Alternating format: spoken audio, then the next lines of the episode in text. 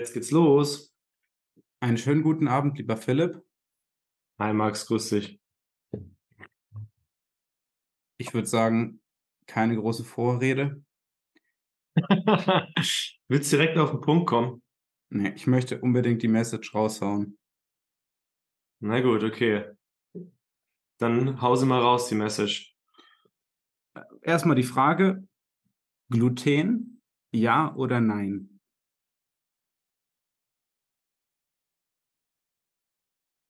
Tja. Äh, Frage an mich. Uh. Ähm, ich würde sie, glaube ich, mit Jein beantworten.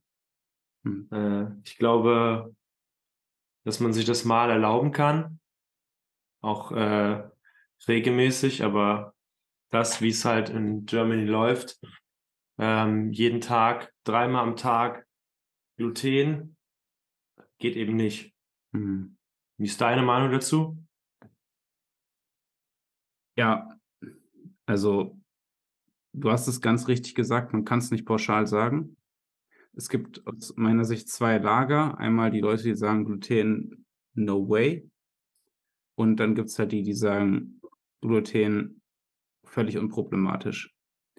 Und ich glaube, ich möchte für keinen der beiden Lager hier irgendwie mich besonders stark einsetzen. Ich glaube, die Antwort liegt irgendwo dazwischen.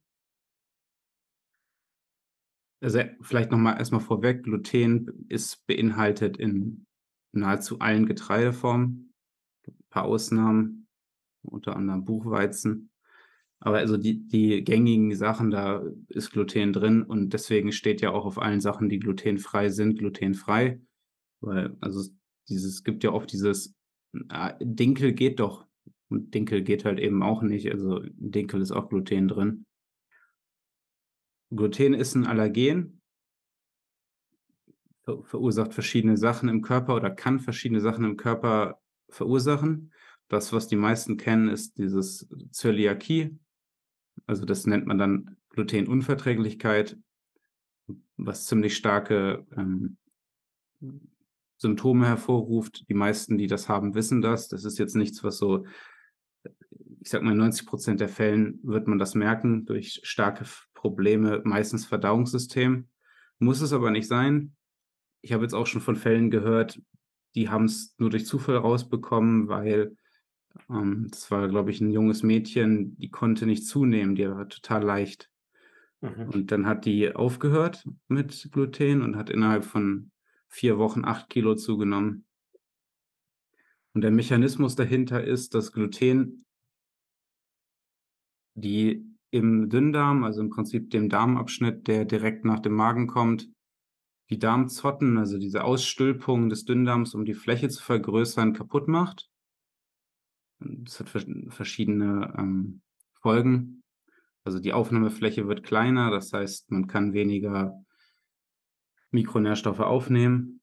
Und ähm, zum anderen macht es äh, die Wand kaputt und man sagt sogar löchrig. Da gibt es ja auch den Begriff Leaky Gut Syndrom. Haben wir ja auch schon etliche Male drüber gesprochen. Das ist irgendwie so ein, also das, das Wort ist ja ziemlich simpel. Der Darm wird löchrig und das heißt, Giftstoffe kommen leichter rein, beispielsweise Schwermetalle, Umweltgifte, whatever, alles, was wir irgendwie durch unseren Körper durchjagen. Ähm, auch ja zum Beispiel ganz normales Nahrungsmittelprotein, ne? Kommt dann auch äh, zu groß in den Blutkreislauf, äh, weshalb auch solche Bluttests, wie sie von verschiedenen Firmen an, angeboten werden, wo getestet wird, äh, ob du auf irgendwas sensibel reagierst, meiner Meinung nach gar nicht so valide, weil wenn du einen kaputten Darm hast, wirst du laut dieser Tests halt auf alles äh, allergisch reagieren. Und von daher hat es ja dann keinen Sinn. Ähm, aber erzähl gerne erstmal weiter zum, zum Thema Leaky Gut. Ist ein interessanter Punkt, aber genau, ich möchte mal festhalten, also zwei Punkte. Einmal wird die Aufnahme von ähm, Mikronährstoffen, aber auch von Makronährstoffen schlechter. Es könnte jetzt zum Beispiel eine Erklärung sein, warum diese, wie ein Beispiel genannt, das Mädchen nicht zunehmen konnte. Und zum anderen kommen halt Schadstoffe leichter rein. Der Dünndarm ist ein großer Teil des Immunsystems. Das heißt, das Immunsystem wird gleichzeitig mitgeschwächt und infolgedessen bildet der Körper aber auch Antikörper, ähm, die man auch nachweisen kann. Das ist auch ein, der Test, der wahrscheinlich am aussagekräftigsten ist.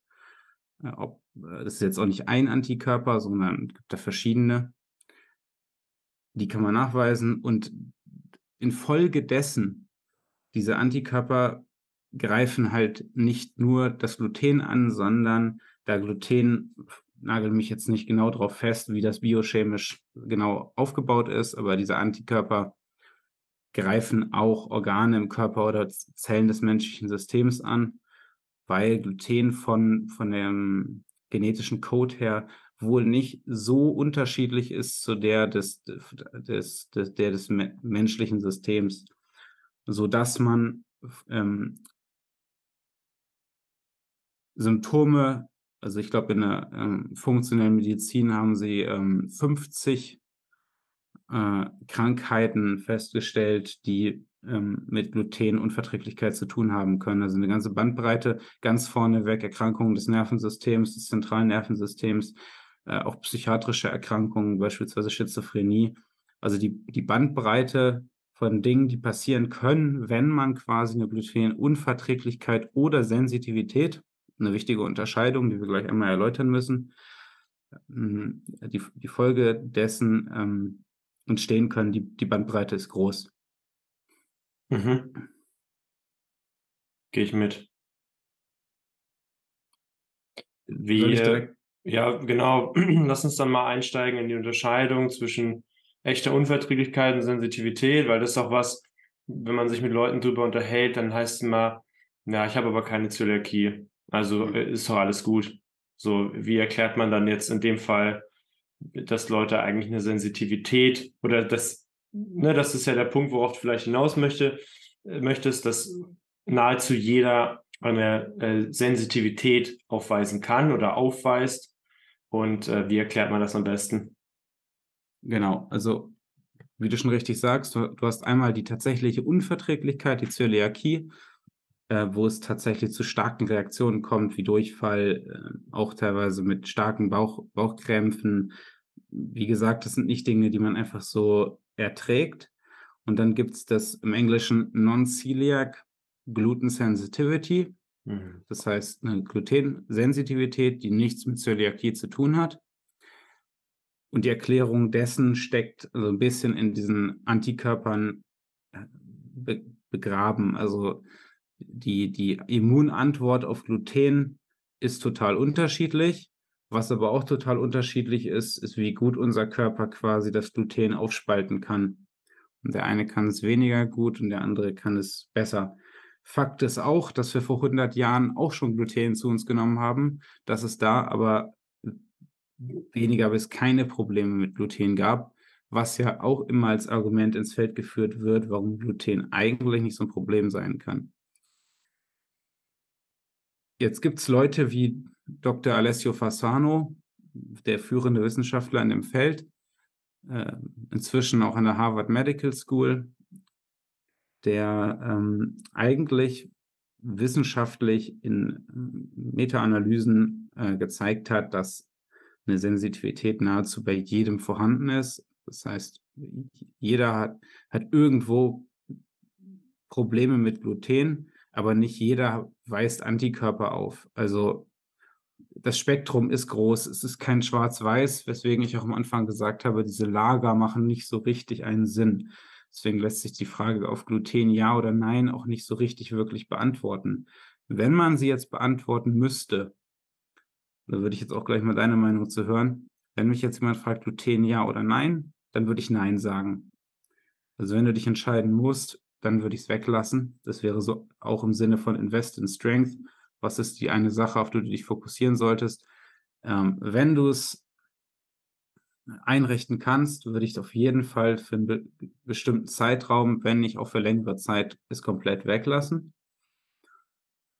Bin ich schon weggekommen von dieser Unterscheidung. Aber was ist deine Meinung dazu?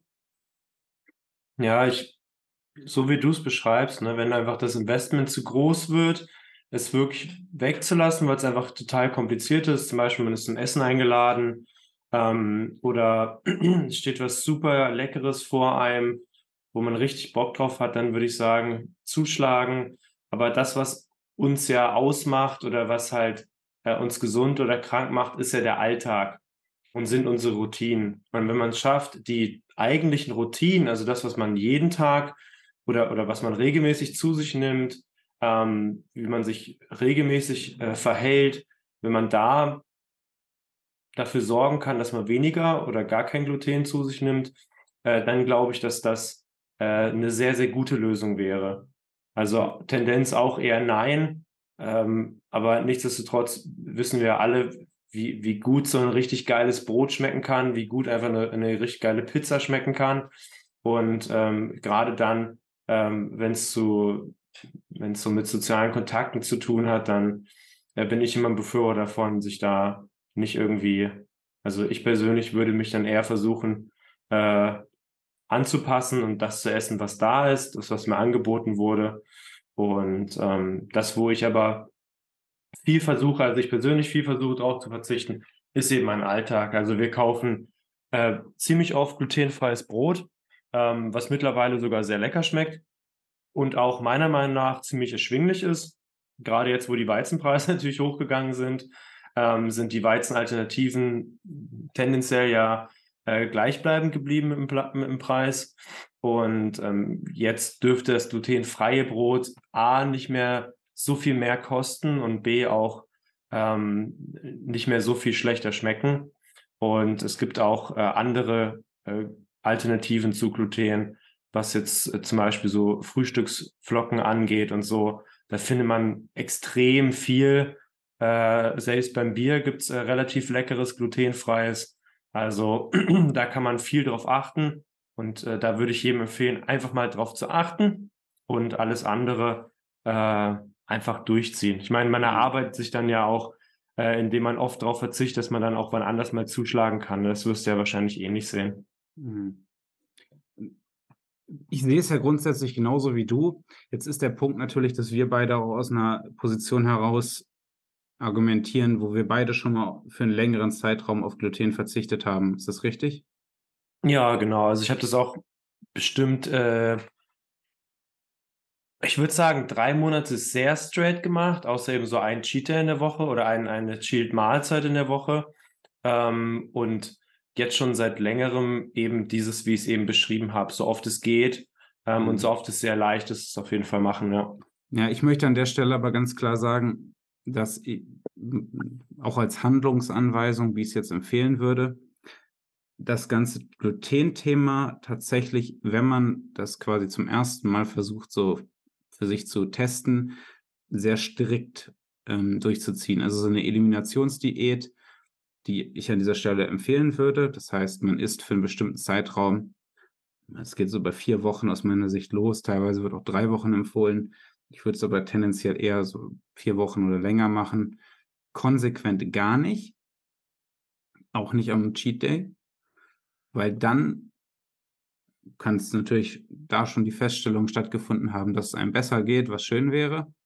Aber tatsächlich, wenn man dann wieder anfängt mit Dingen wie Gluten, also am besten, im besten Fall ist nach so einer Eliminationsdiät, äh, isst man quasi einen Tag lang dreimal am Tag Gluten.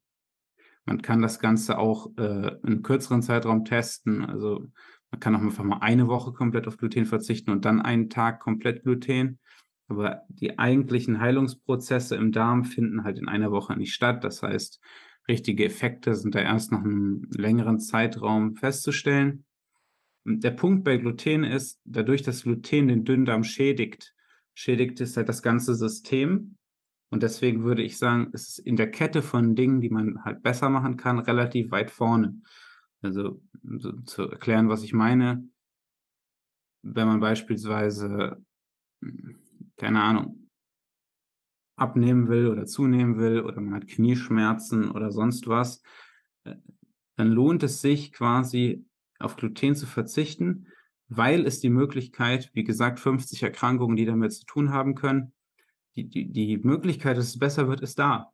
Es ist aber auch natürlich die Möglichkeit, also ich glaube 20 Prozent zum Beispiel bei Schizophrenie, 20 Prozent von äh, von Schizophren äh, haben eine, eine Korrelation zu, ähm, zu Gluten. Das ist natürlich jetzt, wenn du das jetzt testest, beispielsweise jetzt alle Schizophrenen nehmen würdest und sagen würdest, wirkt eine glutenfreie Ernährung und es wirkt bei jedem fünften, dann wäre das jetzt nicht besonders signifikant. Was aber ja nicht heißt, dass es nicht in Einzelfällen sehr wohl hilft.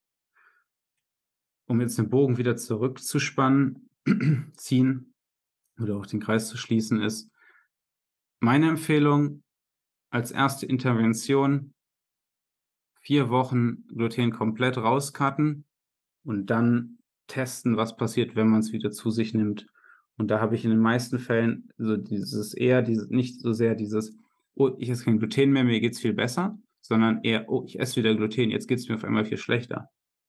Also der, der Weg zurück, den spürt man halt deutlich stärker als die positiven Effekte, wenn man jetzt mal für drei, vier Wochen kein Gluten isst. Aber zum Beispiel auch interessanter Punkt, äh, Laktoseunverträglichkeit oder Laktoseaufspaltung im Allgemeinen wird auch schlechter, wenn man quasi Gluten äh, isst und oder glutenhaltige Lebensmittel isst und diese nicht verträgt, dann verträgt man auch in der Folge dessen Laktose schlechter. Das heißt, es kann sein, dass wenn man Gluten weglässt, auf einmal wieder äh, Milchprodukte besser verträgt. Krass. Das habe ich noch nicht gehört. Aber klingt ja irgendwo logisch, ne? Ich meine, wenn du, es ist ja immer eine Waage und du legst auf die eine Seite was drauf oder nimmst das weg und legst auf die andere Seite was drauf. Ich meine, Glutenunverträglichkeit würde wahrscheinlich auch nicht oder äh, Gluten zu essen würde auch nicht so krass auffallen, wenn du halt sonst alles nur Gutes für deinen Darm tust. Also wenn du den ganzen Tag ähm, grüne Sachen isst und äh, hier unsere Lieblingsalgen zu dir nimmst, Spirulina und oder Chlorella, äh, dann, dann würde es ja wahrscheinlich dann eben auch nicht so doll auffallen. Und so ist wahrscheinlich dann auch, wenn du Gluten weglässt, äh, verträgt man Laktose besser, weil beides ja potenziell ein bisschen die Darmschleimhaut angreift oder die Darmzotten in dem Fall. Und wenn du eben nur eine Sache hast, die du gegebenenfalls nicht verträgst, dann wird es ein bisschen entspannter sein, das andere dann zu verarbeiten. Ja. Und du hast äh, völlig recht. Äh, natürlich in einem entspannten Zustand im Urlaub äh, verträgt man Gluten wahrscheinlich besser als zum Frühstück an einem Tag, wo man eine Präsentation halten muss mit Marmelade drauf zum Frühstück. Ne, also das, das, das Umfeld und die Situation und wie geht es dem Körper im Allgemeinen. Also das ist zumindest die gängige Erklärung von den meisten Wissenschaftlern, warum ein Gluten vor 100 Jahren oder warum es sowas wie Zöliakie da kaum, kaum gab. Ähm, das, das, das ist das Zusammenspiel insgesamt. Ähm, ich meine auch, dass in der modernen Landwirtschaft ähm, in den jetzigen Getreideformen oder äh, primär Weizenformen auch äh, aber lass mich lügen, ähm, wenn du es besser weißt, sag's gerne, dass da auch einfach mehr Gluten jetzt drin ist, weil ähm, die Züchtung jetzt einfach so dann viel einfacher überleben kann. So. Hm. Kann gut sein. Einer der, der, einer der Punkte, der damit auch was zu tun hat, ist, dass quasi die Zeit, ähm, beispielsweise, wenn du jetzt, äh, hat jetzt nichts mit dem Getreide an sich zu tun, aber wenn du beispielsweise eine Pizza isst oder Mehl hergestellt wird, das Ganze geht halt alles viel schneller und du hast weniger äh, Prozesse, ähm, beispielsweise Bakterien, die das Gluten schon vorverarbeiten oder vorverdauen. Mhm. Also wenn du jetzt amerikanische Literatur liest, das Problem von Gluten ist in Amerika viel größer als in Europa, weil es da insgesamt alles viel schneller geht. Also wenn du in Amerika eine Pizza isst, dann hat die halt in den meisten Fällen keine, keine Stunde der Teig irgendwo gezogen, sondern eine Stunde vielleicht, aber jetzt nicht wie beispielsweise in Italien, wo die, der Pizzateig irgendwie schon am Vorabend teilweise äh, fertig ja. irgendwo geruht hat.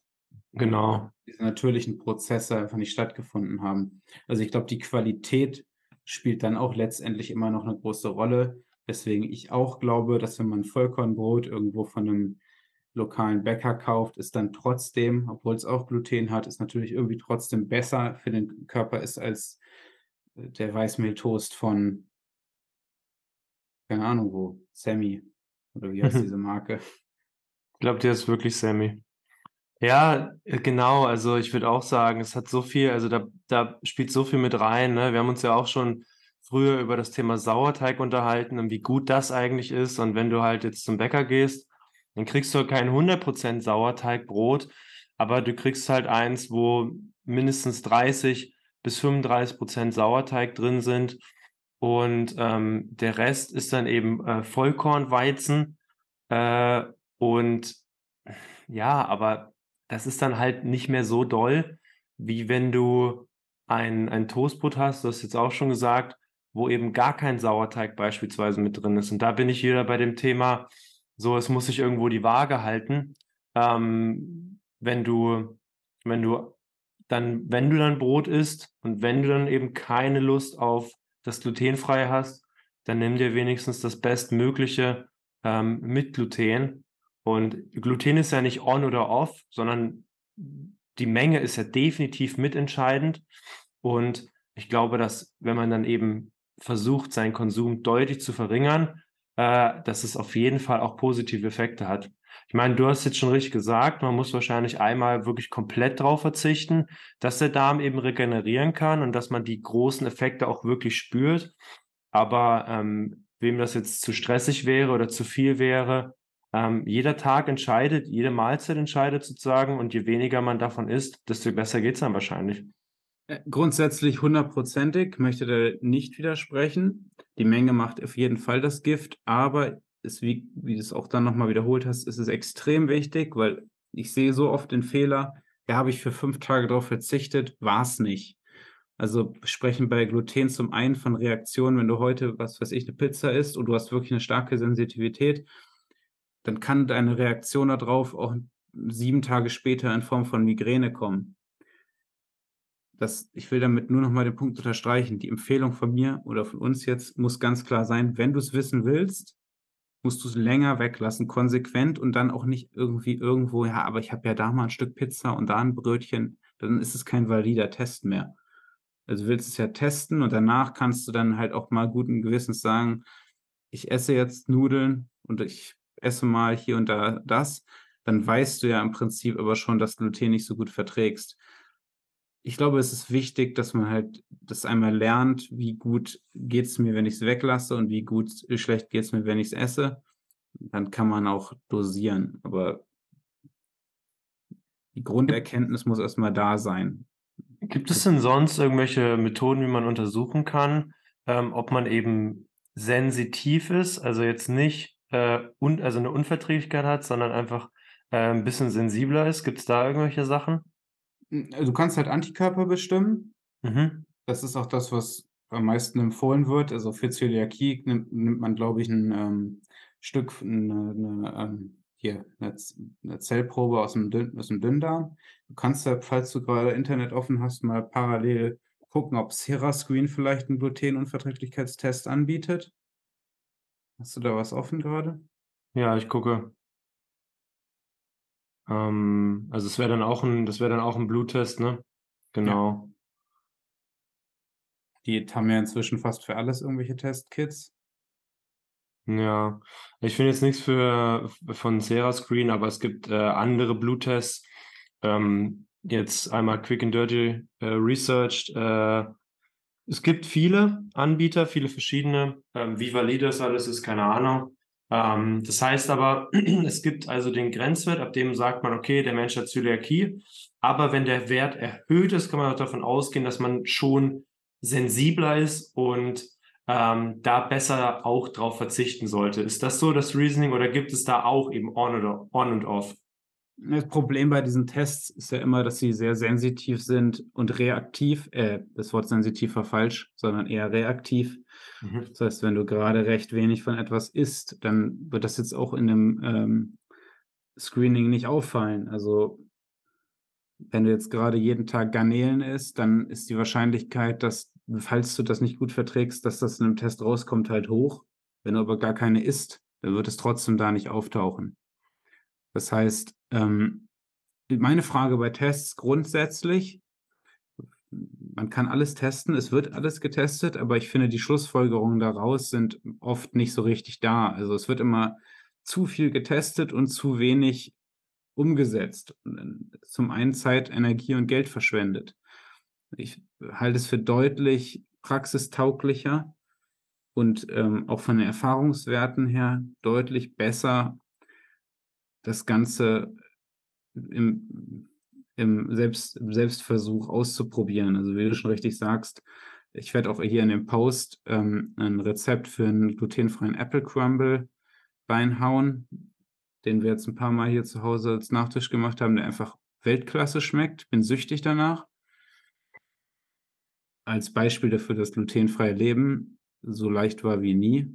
Ja, ganz ehrlich, also ich habe auch äh, glutenfreies Mehl und wenn ich damit Pancakes mache, dann ist es einfach, also du schmeckst keinen Unterschied. Es schmeckt definitiv besser als Vollkornmehl, das ist schon mal ganz klar.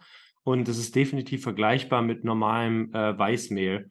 Und da, das Mehl ist natürlich äh, immer noch ein bisschen, ein gutes bisschen teurer, aber ey, am Ende des Tages ist das immer noch so ein günstiges Lebensmittel.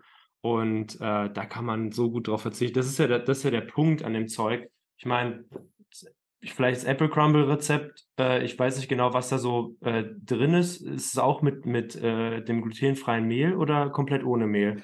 Na genau, du machst halt quasi die, die Apfelbasis. Ähm, da kommt sowieso kein Mehl dran. Also du kannst vielleicht ein bisschen glutenfreies Mehl dran machen, aber äh, grundsätzlich für den Crumble, äh, ich werde nachher in das Rezept ungefähre Angaben reinhauen, aber es ist eher so nach Augenmaß Butter, Glutenfreie Haferflocken haben wir jetzt oft genommen. Mhm. Ah, auch ein gutes Thema, müssen wir gleich noch darauf eingehen. Ähm, äh, Haselnussmehl ein bisschen. Mhm. War aber auch, äh, du kannst ja im Prinzip machen, was du willst. Ne? Du, wenn du willst, Zucker, wir haben jetzt äh, Eryth ja, wir haben einmal mit Zucker gemacht, einmal mit Erythrit. Ähm, also ein bisschen Zucker kann man schon nehmen, wenn man jetzt nicht auf Zucker grundsätzlich verzichten will. Und habe ich irgendwas vergessen? Halt glutenfreies Mehl natürlich. Und dann nach, einfach nach Augenmaß und dann musste er diesen Crumble formen. Schmeckt ja. mega geil. Mhm. Ich würde schon sagen, dass du teilweise, aber ich weiß nicht, ob es im Gluten liegt. Du jetzt, ich habe neulich mal wieder Nudeln gegessen, die waren mit Gluten. Ja, waren schon lecker, ne? Aber ja, ja, aber die, die Unterschiede werden, werden immer geringer. Ich meine, das Mehl ist mittlerweile ziemlich vergleichbar. Nudeln, es gibt ja diesen, die Nudeln auf einer Maisbasis, die sind nicht, die sind nicht ganz so geil. Äh, die kann man mal essen, aber es gibt ja auch welche, die, die sind dann auch auf, einer, auf so einer Mehlmischbasis von einer etwas teuren Marke. Und die, finde ich, gehen auch richtig gut klar. Also, ja, ja du hast ja gesagt, ne? so einfach wie nie. Weißen Nudeln, und ich glaube, wenn du nicht im Supermarkt einkaufen gehst, äh, kannst du sogar noch deutlich bessere Sachen im Internet kaufen. Äh, also ich glaube, die, die Awareness ist schon extrem gestiegen, sonst wird es nicht so viele Produkte inzwischen geben. Ja. ja. Also lange Rede, kurzer Sinn, die hat im Prinzip hier eigentlich nur eine Message. Ab Ja oder Nein kann man nur selbst entscheiden. Das ist jetzt keine Frage von einer Krankheit, die man per se sagen kann, das, das ist es, sondern es ist immer einzelpersonenabhängig. Grundsätzlich ist zu erwarten, dass wenn man Gluten weglässt, dass irgendwas besser wird oder dass einem grundsätzlich besser geht. Und wenn es nur ist, dass man im Training mehr Kraft hat, was ein guter Indikator dafür ist, wie es einem grundsätzlich geht, oder dass man weniger müde ist, oder dass man weniger Kopfschmerzen hat, oder dass die Frauen weniger PMS haben, äh, schon dubiose Sachen gehört. Deswegen ich würde es, das wäre so, das ist auch eins der ersten Sachen, die ich jedem meiner Klienten empfehle, mindestens vier Wochen mal komplett cutten. Aber manchmal dauert es auch länger und dann passieren auch über die Zeit immer mehr positive Dinge.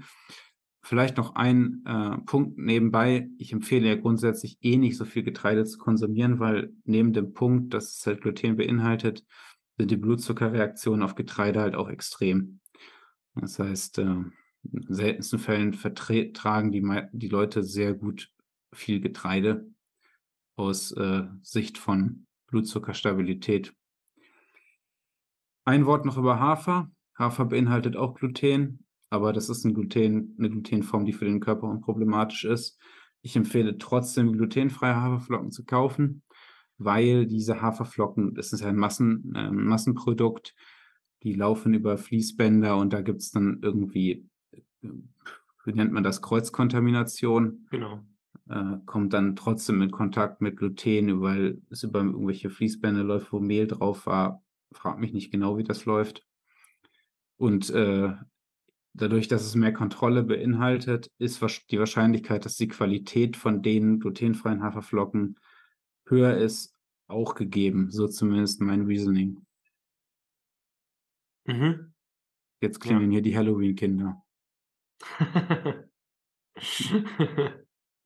Bei mir noch nicht bisher. Ich bin gespannt, wie es weitergeht. Erzähl mal kurz was, ich muss einmal checken. Einmal kurz gecheckt, ob es wirklich Halloween-Kinder waren oder ob sich meine Freundin ausgesperrt hat. Ähm, es waren die Halloween-Kids. Übrigens in der Zwischenzeit nichts erzählt. Äh, ich hoffe, du schneidest die unendlich lange Pause raus. ja, mache ich. Äh, ich bin mit meinem Latein zum Thema Gluten am Ende. Ja, ich habe auch nicht so viel hinzuzufügen. Ähm, ich denke, dass es mittlerweile leicht ist, mal darauf zu verzichten. Ich denke, dass man es auf jeden Fall probieren kann. Und äh, wenn wir dem Herrn Fasano glauben können, äh, spielt es eben eine Rolle in, in ganz, ganz vielen Problematiken. Also ist die Wahrscheinlichkeit einfach hoch, dass es einem persönlich was bringen kann. Und deshalb äh, sollte es, glaube ich, jeder mal ausprobieren. Gerade die, die eben da, wie sagt man, ähm, Leidensdruck haben. Den fällt es ja oft nochmal, also wenn man Leidensdruck hat, fällt es ja leichter, auch irgendwas zu tun und nutzt die Kraft, um einfach mal anzufangen, da an der Stelle ein bisschen was zu verändern. Ich glaube, es ist einfacher als viele andere äh, Nahrungsumstellungen zum Beispiel. Ja, also ich meine, viele sind viele sind krank oder fühlen sich nicht so fit oder so. Und dann ist das Reason, ja, ich sollte mal anfangen, vegan zu essen. Und ich glaube, dass die Ernährungsumstellung 10.000 Mal schwieriger ist, als zu sagen, ja, ich verzichte mal eine Zeit lang auf Gluten und gucke, was dann passiert. Und von daher, ähm, das kann man nun einfach jedem empfehlen, äh, da einfach mal drauf zu achten oder das zu probieren. Hm. Ja, äh, genau. Ich würde es grundsätzlich schon einfach mal machen. Also ist jetzt, klar, ich habe jetzt gesagt, es gibt nicht Ja oder Nein, aber im Prinzip Gluten weglassen. Ich empfehle es jedem meiner Klienten. Und es ist ein entzündungsförderndes Lebensmittel oder die Lebensmittel, die Gluten beinhalten, sind entzündungsfördernd. Entzündungen wollen wir nicht. Dementsprechend raus damit. Und ich meine, ähm, um jetzt einen Case nochmal aufzumachen, was vielleicht ganz interessant ist, weil ein Buzzword, was in der letzten Zeit umgeht, ist ja dieses äh, Low-Grade Inflammation, also diese niedriggradige äh, Entzündung im Körper, die man ja auch nicht so richtig geil nachweisen kann und wo wir schon auch viele äh, Probleme der mo modernen Zeit dafür verantwortlich machen oder nee, andersherum, ähm, diese Low-Grade Inflammation für die Probleme verantwortlich machen. Und zwischen Gluten und Low-Grade Inflammation haben wir auf jeden Fall einen Zusammenhang. Und das wäre vielleicht nochmal ein Grund mehr, äh, vielleicht damit einfach mal anzufangen. Amen. Dann bis zum nächsten Mal. Äh, da geht es bei mir. Ich weiß nicht genau, um welches Thema die Abstimmung läuft noch. Ich denke, es wird äh, Nahrungsergänzung im Volleyball. Da wirst du auch ein paar Worte mitzureden haben. Da freue ich mich schon drauf. Und äh, dann sage ich mal bis nächste Woche. Da werde ich was zu sagen, definitiv. Ich bedanke mich wieder ganz herzlich bei dir, Philipp. Noch vielleicht noch ein Wort an die Zuhörer. Ich glaube, sowohl als auch, also du als auch ich würden uns freuen, wenn ihr unsere Podcasts bei Spotify und oder iTunes eine Bewertung geben würdet. Das würde uns helfen, ähm, mehr Leuten angezeigt zu werden und das äh, würde uns äh, gefallen. In diesem Sinne, wenn ihr das macht, vielen Dank. Ja, vielen Dank und bis demnächst. Tschüss. Bye, bye.